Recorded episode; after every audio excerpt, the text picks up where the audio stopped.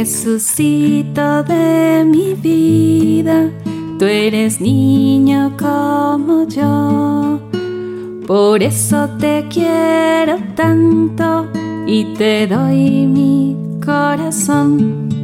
Tómalo, tómalo, tuyo es y mío no. Tómalo, tómalo, tuyo es y mío no. Rosas para la Virgen María, caminito hacia mi consagración. Día 16.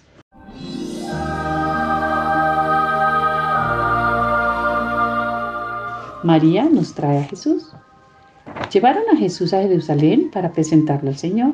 Y Simeón, un anciano que estaba en el templo, lo tomó en brazos diciendo, Señor, ahora puedes dejar a tu siervo morir en paz, pues mis ojos han visto al Salvador. Y a ti, María, una espada te atravesará el corazón. Oración.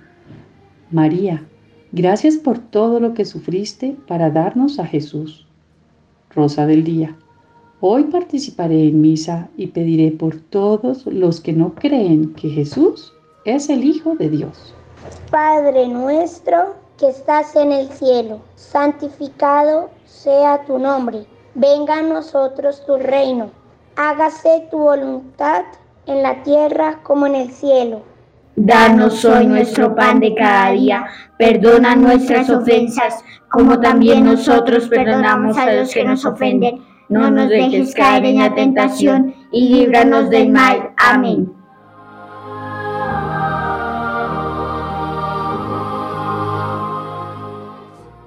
Beata Imelda Lambertini, una niña nacida en Bolonia, Italia, hija de los condes Lambertini.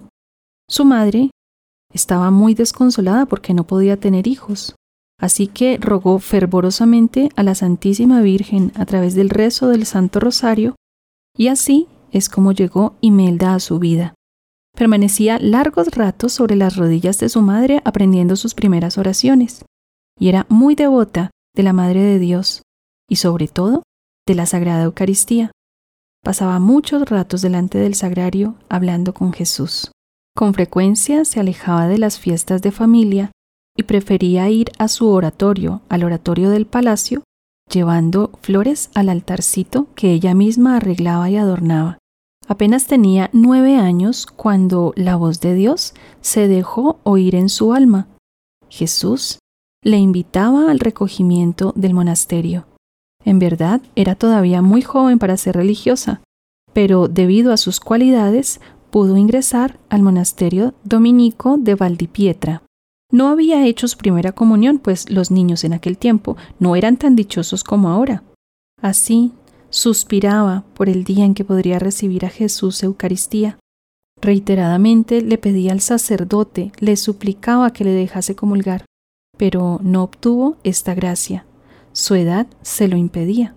Un día, cuando habían comulgado todas las monjas y cuando ya se había cerrado la puerta del sagrario y estaban apagando los cirios del altar, mientras las religiosas se iban a sus ocupaciones, Imelda se quedó postrada en tierra y un poco triste.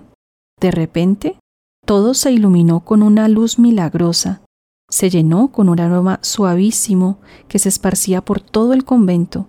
Esto atrajo a todas las monjas de nuevo a la iglesia y vieron cómo una hostia se movía sola en el aire y parecía que quería ir hacia la pequeña, que se derretía de amor bajo la influencia de esta belleza y este milagro, el sacerdote entendió claramente la voluntad de Dios. Se puso de nuevo sus ornamentos, tomó la hostia que flotaba en el espacio y le dio la hostia, la sagrada comunión en la boca a Santa Imelda. Dios te salve María, llena eres de gracias.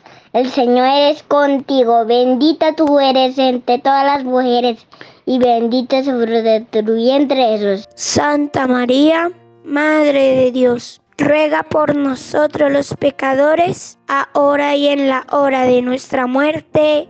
Amén. Cadena de rosas para nuestra Madre consuelo para el corazón.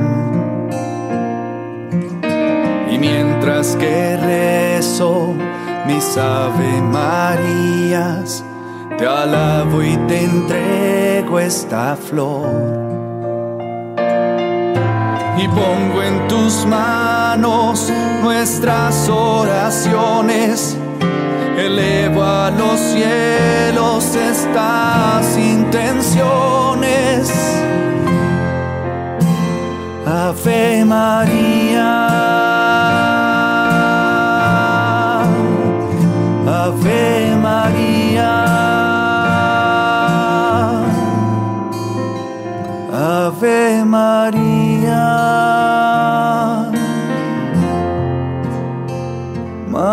Madre de Dios.